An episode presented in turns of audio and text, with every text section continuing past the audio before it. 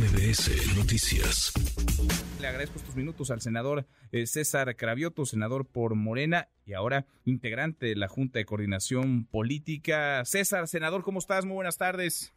Bien, Manuel, ¿cómo estás tú? Un saludo a ti, a tu auditorio. Bien, muchas gracias. Pues andan muy movidas las cosas en, en todos los frentes, muy movidas. Sí, sí, sí, Moviditas y, y, calientitas, muy entretenidas. Me llamó la atención eh, primero la unanimidad ayer. Todas y todos ustedes votaron de manera unánime la llegada de Eduardo Ramírez a la coordinación del grupo parlamentario, senador chiapaneco, y tu arribo también eh, por unanimidad a la Junta de Coordinación Política. César, ¿andan, andan eh, más unidos que nunca en el Senado? Andamos más unidos que nunca en el Senado, en el movimiento, en el partido. Lo que ocurrió el domingo, que aprobamos también por unanimidad eh, las bases justamente para las encuestas para quien va a coordinar los trabajos de la defensa de la cuarta transformación, pues fue por unanimidad los consejeros nacionales y ayer los senadores de la República igual por unanimidad aprobamos que fuéramos en, en, pareja, en, binomio, en dúo.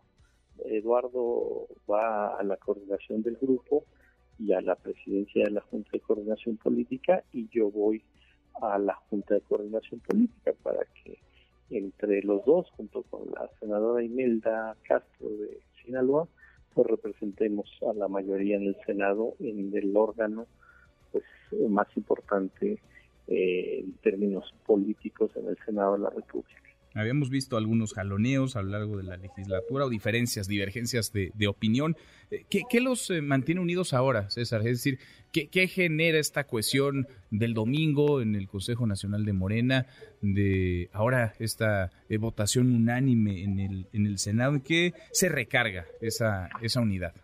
Yo creo primero el entendimiento de todos los que pertenecemos a la cuarta transformación de que tenemos que ir juntos, unidos, hacia la contienda del 2024, que más allá de nuestras diferencias, pues lo importante es que se mantenga el proyecto de transformación con las distintas visiones que tenemos, ¿eh? porque no, no pensamos igual todos, hay, hay algunas diferencias de visión, pero en lo general coincidimos de que se tiene que mantener la transformación y se tiene que profundizar la transformación. Entonces, ese es, digamos, el eje.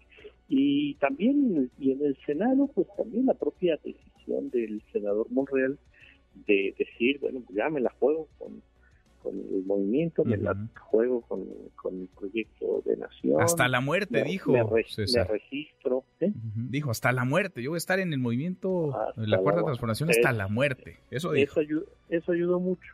Y entonces nosotros que pues, tenemos eh, un equipo también de senadores que en algunos momentos habíamos tenido diferencias, pues ayer dijimos, no, vámonos, vámonos en fórmula, que respaldamos la propia propuesta que hizo Ricardo Monreal de que fuera Eduardo quien lo supiera en la coordinación y, y, yo en la Junta de Coordinación Política para que también ahí esté representado este equipo de senadoras y senadores y nos va a ir bien, nos va a ir bien y vamos a, a seguir trabajando por la unidad.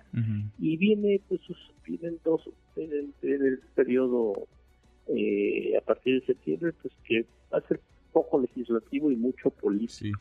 Porque justamente en, septiembre también arranca el año electoral.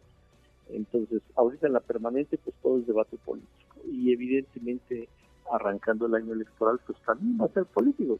Sí traemos agenda legislativa, por supuesto, pero pues también va a ser mucho debate político. Entonces, pues vamos a estar ahí defendiendo eh, el proyecto que encabeza pues, el presidente Va, a estar, va a estar divertido y habrá mucho que platicar como siempre contigo. Déjame preguntarte por último, las, los senadores, ¿van a poder hacer público eh, su apoyo hacia alguno de los aspirantes de Morena a la candidatura?